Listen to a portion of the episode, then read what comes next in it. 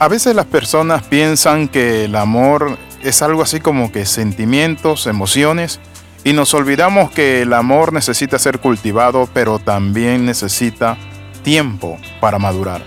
Bienvenido al devocional titulado Amor Maduro. Cuando hablamos del amor maduro, encontramos que es un requerimiento de la palabra de Dios.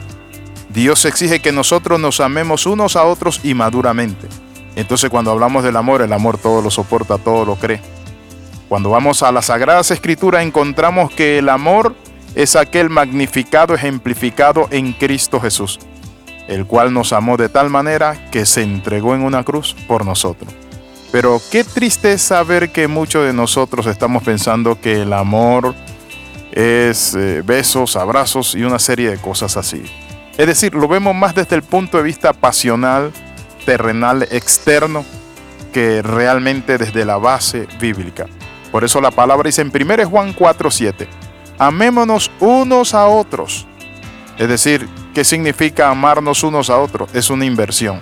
Debemos buscar la forma de limar aspereza, de ayudarnos y de apoyarnos.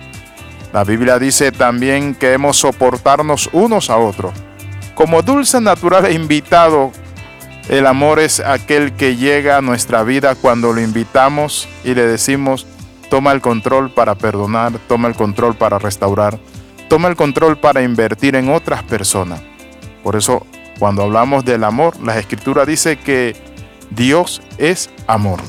Y cuando vemos a Dios, Dios es un ser tan lindo, tan especial, nuestro Padre Celestial.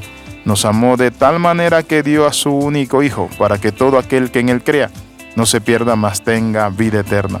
Con razón Juan se impactó y dijo, mirad cuál amor nos ha dado el Padre, para que seamos llamados hijos de Dios. Nos impresiona ese amor, ese amor indiscutible, que estamos obligados, debemos amarnos entre sí, estamos obligados a llevarlo a cabo.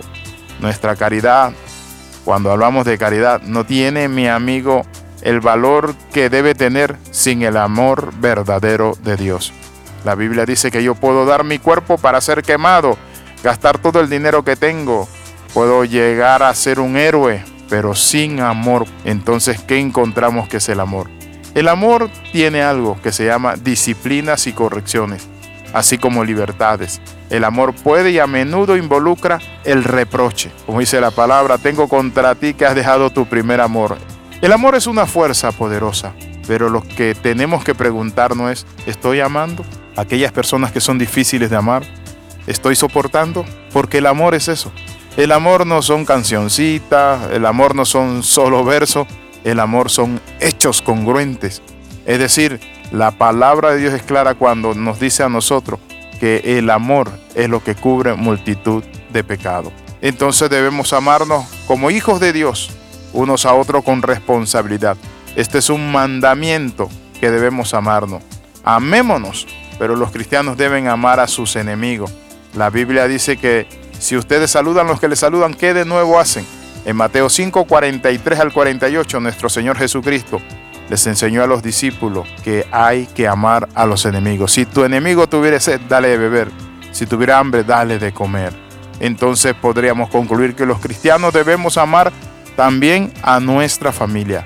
Debemos amar a los que están sin Cristo para alcanzarlo no para hacernos como ellos, sino para alcanzarlos en la fe en Cristo Jesús. Quiero terminar diciéndole algo. Cuando usted y yo lleguemos al cielo, vamos a ser juzgados por el amor, cómo vivimos, qué hicimos para Dios. Entonces es muy importante que usted y yo sepamos que la norma para el juicio es el amor. Por eso la palabra del Señor dice, tengo contra ti esto, que has dejado tu primer amor.